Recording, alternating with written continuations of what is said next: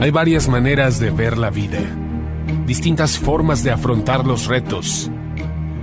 Cada palabra y acción tiene un resultado. Crisis o cambio. Imposibilidad u oportunidad. Derrota o victoria. Destino o decisiones. Culpabilidad o responsabilidad. Mentira o verdad. Víctima o vencedor. La diferencia se marca en los pensamientos, las ideas y las acciones. Esto es Mensajes de Victoria con Marco Tulio Carrascosa.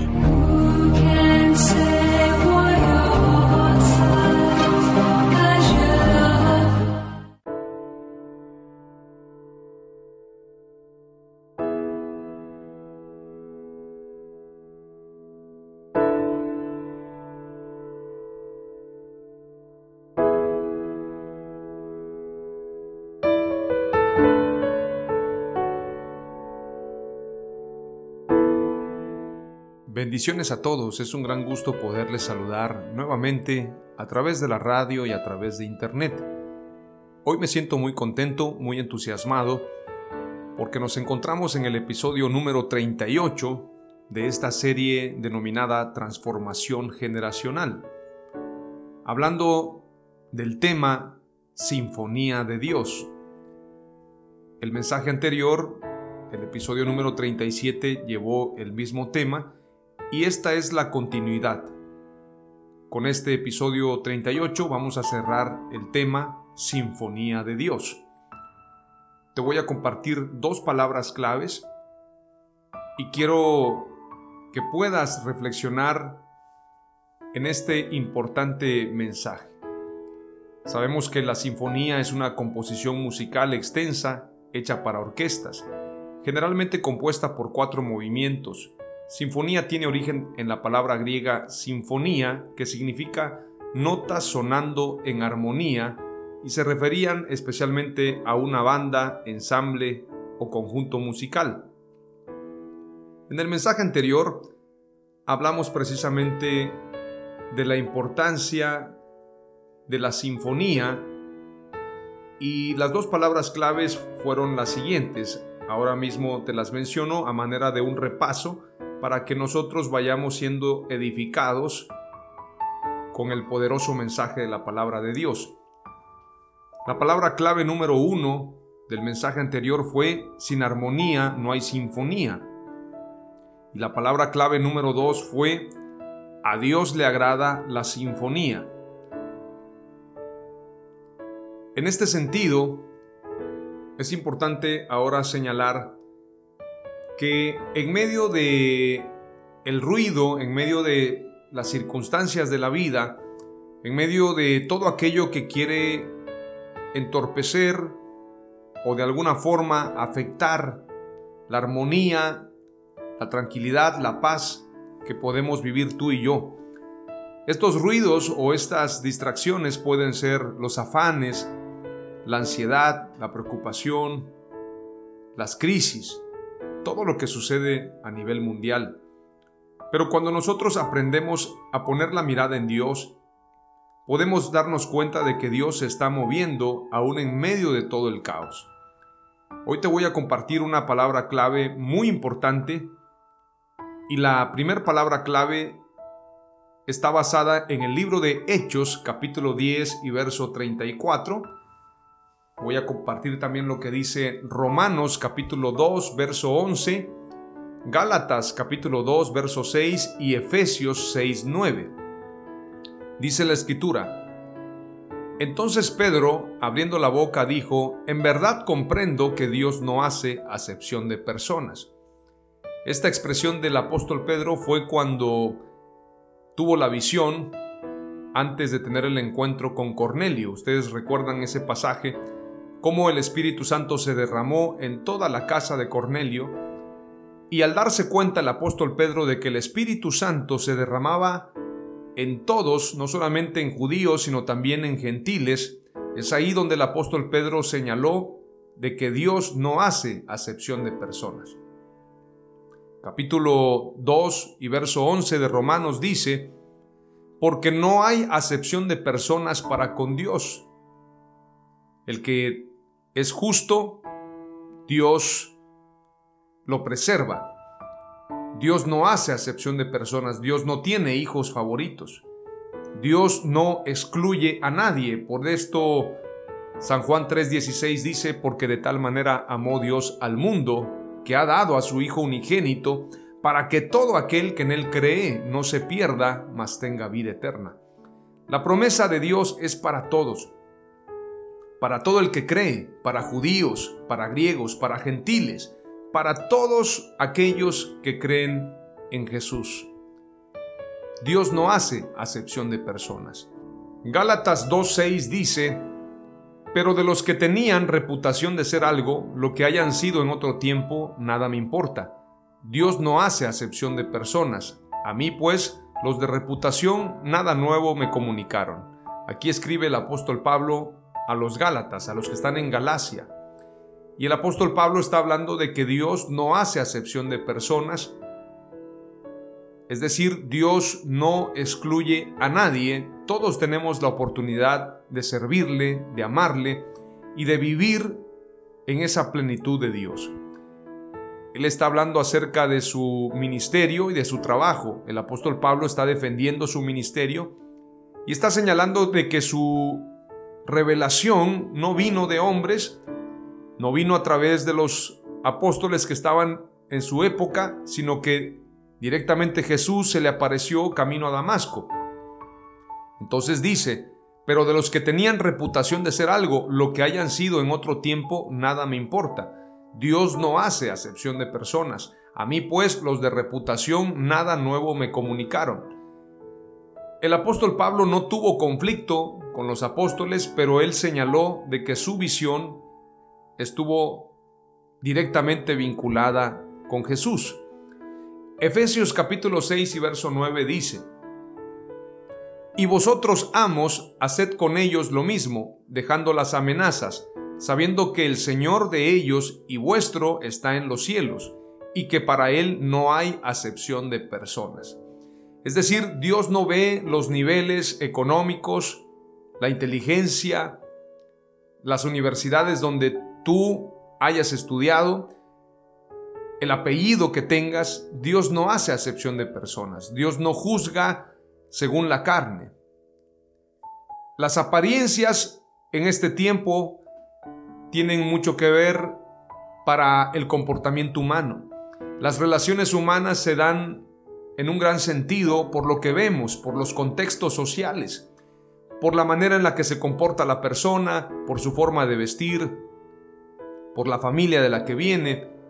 Y la sociedad está acostumbrada a poner etiquetas. Se señalan a las personas, se discriminan, se persiguen de cierta forma también a los que son diferentes. Pero Dios no juzga según las apariencias. ¿Recuerdan ustedes cuando David fue ungido para ser rey? Samuel había ungido a David siendo prácticamente excluido en el momento del ungimiento, es decir, Samuel Unge a David porque Dios le muestra que es David, porque en la apariencia o en el pensamiento de Samuel, él no había puesto la mirada ni siquiera en David porque no lo conocía. Entonces, Jesús nos muestra y Dios nos muestra en el Antiguo Testamento y Jesús en el Nuevo Testamento que no hay acepción de personas. Cuando Samuel unge a David, Dios le dice, no mires la apariencia o el parecer, porque yo lo desecho. Yo no veo las apariencias, sino que veo el corazón. Dios ve lo que hay dentro de nosotros. Y en el caso de Jesús, Él vino para morir en la cruz por todos nosotros. No solamente por los judíos, sino también por los gentiles. Por esto la escritura dice en San Juan 3:16, porque de tal manera amó Dios al mundo que ha dado a su Hijo unigénito para que todo aquel que en él cree no se pierda, mas tenga vida eterna.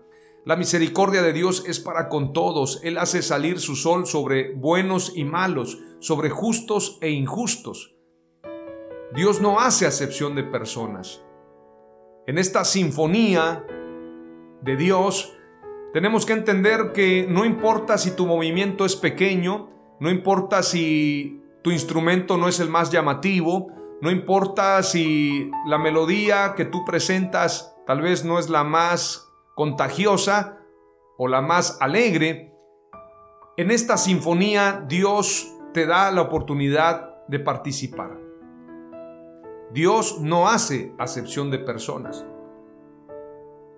Dios siempre ha de permitirnos y ha de concedernos el acercarnos a Él. Cuando Jesús murió, se rasgó el templo que dividía el lugar santísimo del lugar santo. Esto fue un simbolismo para mostrarnos Dios su misericordia, que a través de su sacrificio en la cruz podemos entrar en el lugar santísimo. Dios no hace acepción de personas y es importante comentar que en el cielo no hay denominaciones. Hay gente que piensa que en el cielo se va a encontrar la iglesia bautista, la iglesia nazareno, la iglesia presbiteriana, la iglesia pentecostal. Van a haber diferentes departamentos. Dios no hace acepción de personas, sea moreno, sea blanco, sea chaparro, sea alto, sea bonita, sea fea, sea gorda, sea flaca, sea millonario, no tenga un centavo en la bolsa. Dios no ve las apariencias y Dios no hace acepción de personas. Dios es misericordioso para con todos. Lo que marca la diferencia es que nosotros creamos o no creamos. Si nosotros creemos, tenemos promesa de que el que creyere y fuere bautizado será salvo. El justo por la fe vivirá. Solamente tenemos que creer y confesar. Creer en el milagro, confesarlo, y Dios actuará conforme a su misericordia. Pero si tú y yo rechazamos la misericordia de Dios, rechazamos su sacrificio en la cruz, rechazamos su perdón, entonces no tendremos la recompensa de Dios. En la muerte de la cruz, en la victoria de Jesús en la cruz del Calvario, habían dos hombres que murieron con él. Dos ladrones, dice la escritura. Uno de ellos le decía, si tú eres el Hijo de Dios, sálvate y sálvanos. Mas el otro decía, ni aún en esta condición en la que te encuentras o en la condición que nos encontramos, tienes temor de Dios. Este hombre no hizo nada para estar aquí, pero nosotros hemos pecado y ciertamente merecemos estar en la cruz. Y este hombre tuvo una actitud diferente. Cuando Jesús lo volteó a ver, es entonces donde el ladrón le dijo, acuérdate de mí cuando hayas entrado en tu reino. Y Dios le extendió su misericordia declarándole, de cierto te digo que hoy estarás conmigo en el paraíso. Ambos eran pecadores, ambos eran ladrones, pero uno de ellos se arrepintió y eso marcó la diferencia.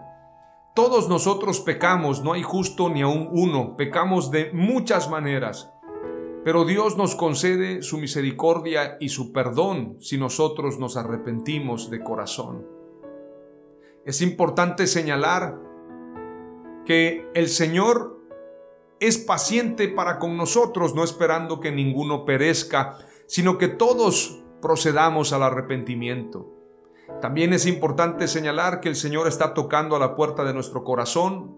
Si alguno oyere su voz, abrirá la puerta y Él entrará a Él y cenará con la persona que le abra y tendrán un momento de comunión. Dios quiere tener comunión con nosotros y Él no hace acepción de personas. Él no tiene hijos favoritos, Él no tiene personas con un rango más alto. Para Él todos somos sus hijos y como mi madre siempre nos ha declarado, a mis hijos los quiero como los dedos de mi mano. Hay unos que son más grandes, más fuertes, otros más débiles, pero los cinco dedos para mí son importantes. Así como mi madre ha declarado que todos sus dedos son importantes, cuanto y más Dios. Dios no hace acepción de personas, para Él todos somos importantes. La segunda palabra clave que quiero compartirte está en el libro de los Hechos. Quiero compartirte esta segunda palabra clave y señalarte la primera palabra clave porque la repetí muchas veces, pero quiero mencionarla. La primera palabra clave es Dios no hace acepción de personas. Dios no tiene hijos favoritos, para Él todos somos iguales, todos somos importantes, porque precisamente Él nos vino a enseñar la importancia de la igualdad, la importancia de la unidad y sobre todo la importancia de ser como Él. Dice la escritura que Él se despojó a sí mismo y siendo hombre, tomó forma de siervo para servirnos a todos. Él vino como servidor, no para ser servido, sino para servirnos. Dios no hace acepción de personas, es la primera palabra clave.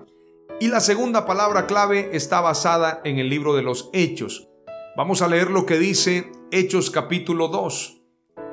Cuando llegó el día del Pentecostés estaban todos unánimes juntos. Y de repente vino del cielo un estruendo como de un viento recio que soplaba, el cual llenó toda la casa donde estaban sentados. Y se les aparecieron lenguas repartidas como de fuego, asentándose sobre cada uno de ellos. Y fueron todos llenos del Espíritu Santo y comenzaron a hablar en otras lenguas según el Espíritu les daba que hablasen. Moraban entonces en Jerusalén judíos, varones piadosos de todas las naciones bajo el cielo, y hecho este estruendo se juntó la multitud, y estaban confusos porque cada uno les oía hablar en su propia lengua. Y estaban atónitos y maravillados diciendo, Mirad, ¿no son Galileos todos estos que hablan? ¿Cómo pues les oímos nosotros hablar cada uno en nuestra lengua en la que hemos nacido? Partos, medos, elamitas y los que habitamos en Mesopotamia, en Judea, en Capadocia, en el Ponto y en Asia, en Frigia y en Panfilia, en Egipto y en las regiones de África más allá de Sirene, y romanos aquí residentes, tanto judíos como prosélitos. Cretenses y árabes les oímos hablar en nuestras lenguas las maravillas de Dios. Y estaban todos atónitos y perplejos diciendo unos a otros, ¿qué quiere decir esto? Este pasaje nos habla claramente y hace concordancia con otro pasaje que te leía en el episodio anterior, el Salmo 133, en el verso 3 dice, porque allí envía a Jehová bendición y vida eterna. Es importante señalar que la escritura dice que cuando llegó el día del Pentecostés estaban todos. Cuando la escritura dice todos es absolutamente todos. Estaban todos unánimes juntos. Esta palabra unánime tiene que ver con un mismo ánimo, con un mismo sentir, con una misma actitud, con un mismo pensamiento. Estaban todos unánimes juntos. También dice la escritura, y me llama la atención, dice, y fueron todos llenos del Espíritu Santo. El mayor regalo que tú y yo podemos recibir es el regalo del Espíritu Santo. No hay mayor regalo, no necesitamos riquezas, no necesitamos fama, no necesitamos placeres. Si tenemos al Espíritu Santo, lo tenemos todo. Y si el Espíritu está con nosotros, si el Espíritu Santo nos acompaña, créeme que tendremos todo lo que anhelamos. La Escritura dice, buscad primeramente el reino de Dios y su justicia, y todas las demás cosas os serán añadidas. Si buscamos primeramente el reino de Dios, todas las cosas vendrán de la mano de Dios. Cuando Salomón pidió sabiduría, en realidad pidió que el Espíritu Santo lo acompañara, porque la sabiduría que viene de lo alto solamente nos la puede dar el Espíritu Santo. Cuando el Espíritu Santo se derramó en esta reunión del Pentecostés, todos recibieron el Espíritu Santo, ninguno se quedó sin recibir, porque Dios no hace acepción de personas como lo señala el apóstol Pedro en Hechos 10:34. Lo que quiero decirte es que si Dios no hace acepción de personas, nosotros no debemos hacer acepción de personas. Dios derrama de su Espíritu Santo sobre toda carne, como lo dice el libro del profeta Joel. En los postreros días derramaré de mi Espíritu sobre toda carne. Dios no hace acepción de personas. Dios derrama de su espíritu en todos aquellos que creen, en todos aquellos que le buscan, en todos aquellos que fueron llamados para la salvación. Y así como Jesús murió en la cruz para salvar al mundo, entonces todos tenemos la oportunidad de ser salvos. La palabra clave número dos tiene que ver con lo que dice la escritura en el capítulo 2 y versículo 1. Estaban todos unánimes juntos. Esto fue lo que desató el avivamiento. Estaban todos, estaban unánimes y estaban juntos. La palabra clave número 2 es en la unidad y la unanimidad hay sinfonía en la unidad y en la unanimidad hay sinfonía. Si queremos la sinfonía, si queremos el avivamiento, si queremos el derramamiento del Espíritu Santo, tiene que haber sinfonía y esa sinfonía solamente se da a través de la unidad, a través de la unanimidad y a través de la búsqueda de Dios. Por esto tú y yo tenemos que estar preparados en esa búsqueda. Como dice San Juan 17, la oración de Jesús, que todos seamos uno, que seamos perfectos en unidad. Y en esto demostraremos que somos sus discípulos, en que nos amemos los unos a los otros. Si no hay unanimidad, si no hay unidad, si no estamos juntos, entonces no estamos en la perfección de Dios. No estamos cumpliendo con los requisitos para que haya una sinfonía. Estamos entonces en desacorde, estamos desalineados, estamos haciendo un mal sonido dentro de esa sinfonía, porque no hay armonía. La armonía solamente viene a través de la humildad, a través de los frutos del Espíritu, amor, gozo, paz, paciencia, benignidad, bondad, fe, mansedumbre, templanza. Contra tales cosas no hay ley. Tú y yo tenemos que esforzarnos en cumplir con estos requisitos para tener la sinfonía de Dios. Si tenemos unidad y unanimidad, habrá sinfonía. Si estamos de acuerdo, todo lo que pidamos al Padre en oración, creyendo que lo recibiremos, en el nombre de Jesús nos vendrá. Las dos palabras claves que te comparto en este mensaje, la sinfonía de Dios, son las siguientes. Dios no hace acepción de personas. Dios no excluye a nadie. Dios no tiene hijos favoritos. La segunda palabra clave es, en la unidad y la unanimidad hay sinfonía. Y esa sinfonía es la que trae el derramamiento del Espíritu Santo, es la que trae la bendición y la vida eterna. Oramos a nuestro Dios. Padre amado, te doy gracias por esta palabra, sinfonía de Dios. Señor, sabemos que tú no haces acepción de personas. Sabemos que tú eres santo, perfecto, misericordioso, tardo para la ira y grande en misericordia.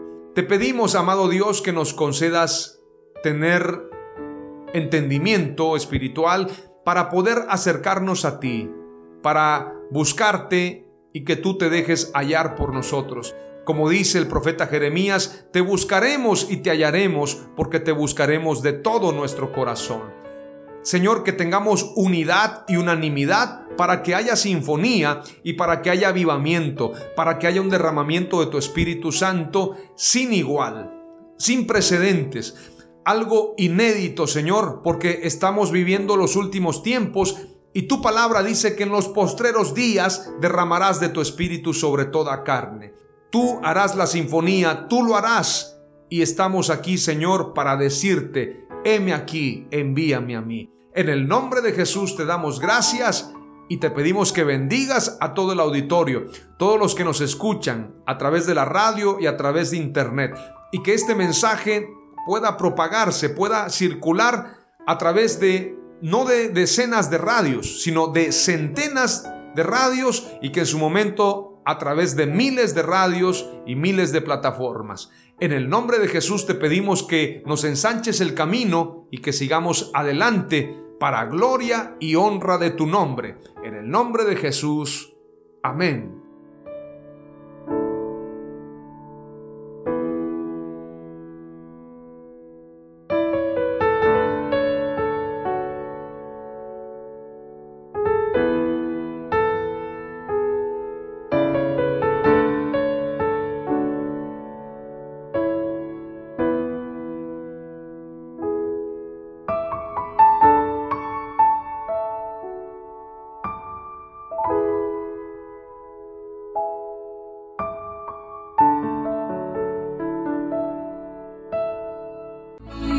Esto fue Mensajes de Victoria con Marco Tulio Carrascosa. Gracias por escucharnos y seguirnos en nuestras redes sociales. Si deseas invitarnos a tu ciudad, escríbenos por inbox o al WhatsApp 961 66 882 99 961 66 882 99.